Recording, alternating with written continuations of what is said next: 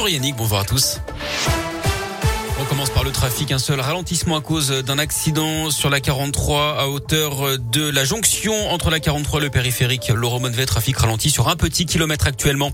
À la une, la grève des policiers municipaux à Lyon. Aujourd'hui, hier, trois heures de négociations n'ont pas permis de lever le préavis. Les policiers municipaux maintiennent leurs revendications, des hausses de salaire, mais aussi davantage de recrutement pour faire face au quotidien. De leur côté, les élus lyonnais assurent maintenir le dialogue ouvert. Des propositions ont été faites, notamment sur des primes. Laurent Bosetti est l'adjoint chargé des services publics à la mairie de Lyon.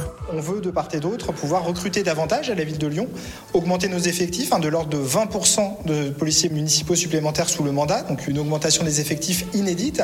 Mais pour cela, il faut qu'on retrouve une attractivité, alors d'abord à l'échelle de la ville de Lyon, et puis d'autre part au niveau national, on aura sans doute besoin aussi d'avoir euh, quelques réformes qui permettent euh, de mieux soutenir nos policiers municipaux, et c'est en cela que Mohamed Chi, mon collègue adjoint à la sécurité, va porter des propositions cette semaine aux assises nationales de la sécurité ce 2 mars et 3 mars. Une manifestation est prévue à midi devant l'hôtel de ville.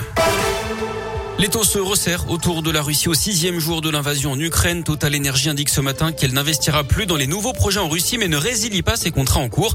Le groupe pétrolier dit se mobiliser pour fournir du carburant aux autorités ukrainiennes et de l'aide aux réfugiés ukrainiens en Europe.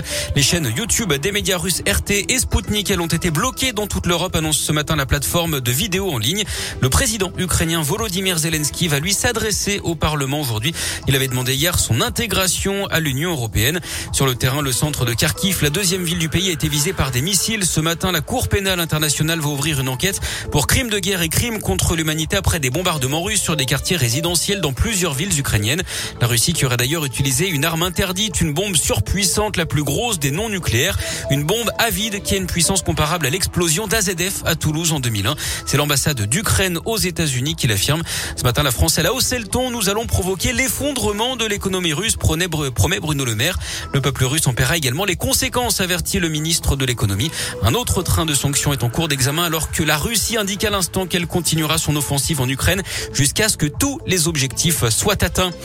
Une étape importante sur l'amplification de la ZFE, la zone à faible émission dans la métropole de Lyon. Après six mois de concertation, une réunion de synthèse est organisée ce soir à l'hôtel de métropole.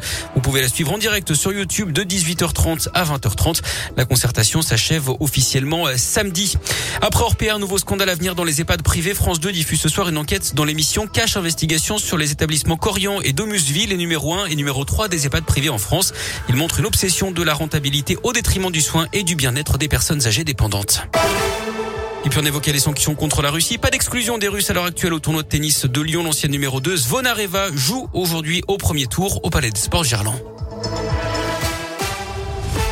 Merci beaucoup.